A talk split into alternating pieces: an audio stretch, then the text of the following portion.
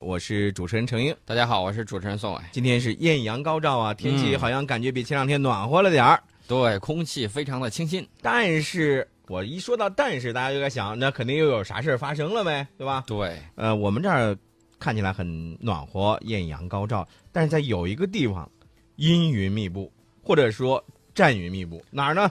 波斯湾。波斯湾出啥事儿了？陈老师？这个伊朗啊，在波斯湾扣押了两艘美军舰艇和十名美军士兵。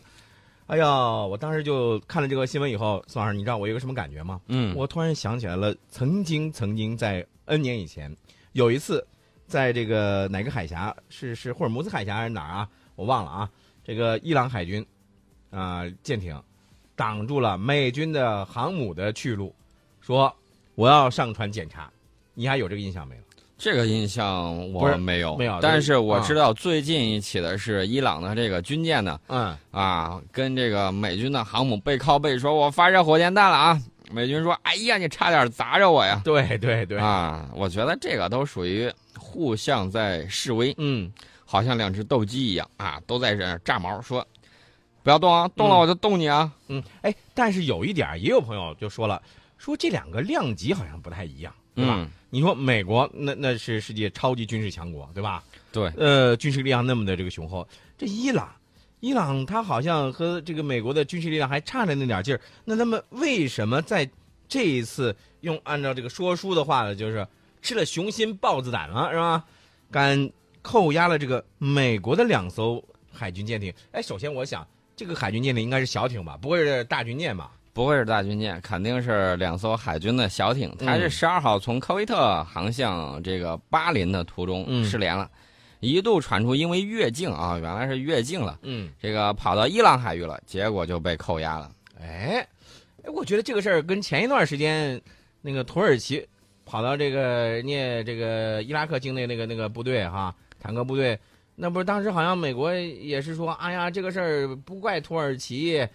那你这回你跑到人家这个科威特境内，呃，不是跑到人家伊朗境内，那那那伊伊朗扣你那也是应该的呀，对呀、所以对不对大家看到没有？没有实力的这种威胁，啊完全是一句空话。伊拉克一直说你走不走，你不走我就动你啊。啊，说到现在，土耳其还赖着不走。对呀、啊，土耳其赖着不走呢，嗯这个伊朗就做的比较好。伊朗就是说，你看你这不是迷航了对吧？嗯误入我这儿了吧？我给你遣返回去，先别遣返呢，啊先扣到这儿，先说说你们干嘛来，拿了什么东西，啊到哪儿去，给我交代清楚。啊，哎，那你说这个，我看到最新的消息是说，这个伊伊朗方面呢，正是说准备把这些人呢交还给美国方面。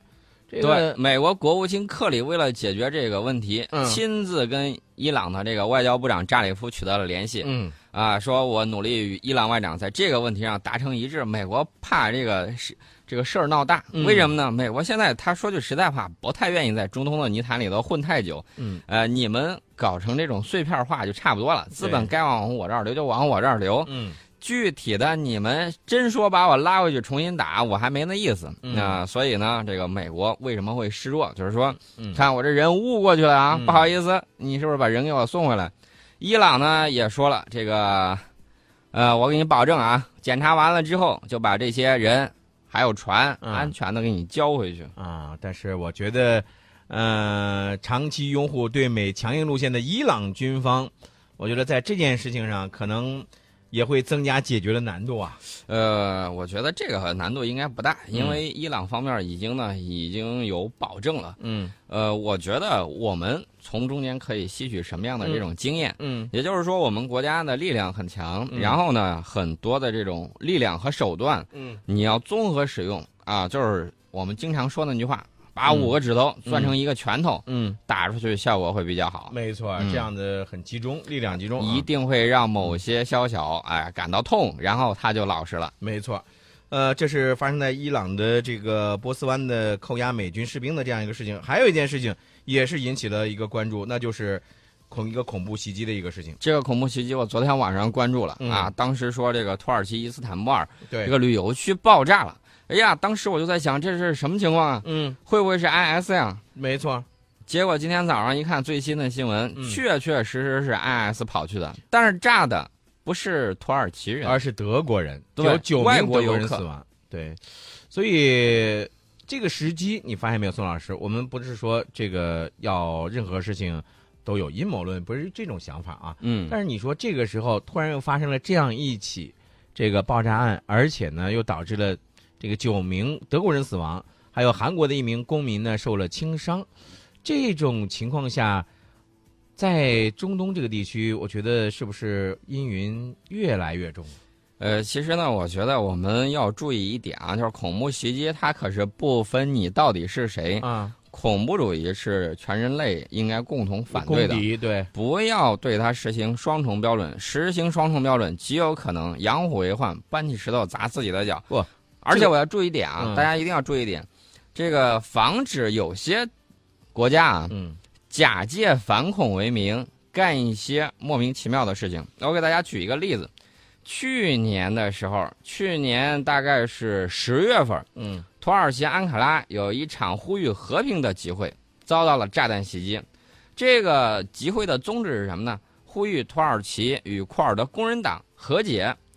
呃，九十九人在袭击之中丧生。嗯除了库尔德工人党，还有这个极端组织 IS 啊，一直在临近的这个叙利亚和伊拉克活动。嗯我们也看到了普大帝拿出来很多的照片，嗯土耳其有大量的这种油罐车，嗯，跑到极端组织控制之下的油田，来回在那运油。对，呃，这个土耳其跟 IS 的这个关系啊，非常的暧昧，这个我们已经能看得很清楚了。嗯呃，这个 IS 最近呢说说这个土耳其政府允许美军使用这个土耳其南部的军事基地对 IS 发动空袭，这 IS 有一部分人对土耳其也不满，嗯所以说呢，这个土耳其，呃，这次遭遇恐怖袭击，其实他自己已经判断啊，他已经判断说，哎，我这个已经等了很久了，嗯有可能在哪儿发生不知道，但是呢，一直有这种恐怖预警。嗯，呃，宋老师，其实我就在想，呃，以前我们说到过，说有些国家啊，其实说白了就是美国呢，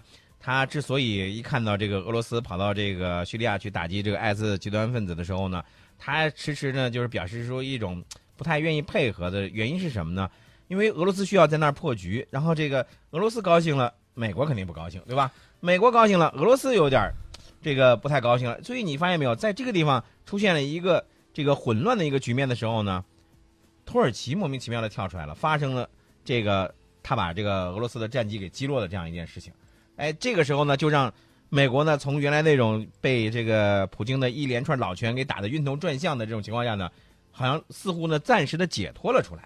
对，有点这种情况，而且呢，我们看到今天呢，这个油价跌的比较厉害，有的还在这儿预期啊，说这个国际油价有可能跌破三十美元一桶。嗯然后呢，昨天晚上的时候，我在做这个战略忽悠局节目的时候，就给大家分析了俄罗斯最近为什么向欧盟伸出橄榄枝，嗯。俄罗斯如何破解油价下油价下跌的这个局面嗯。啊，整个一系列的这个分析，大家可以去看一下。嗯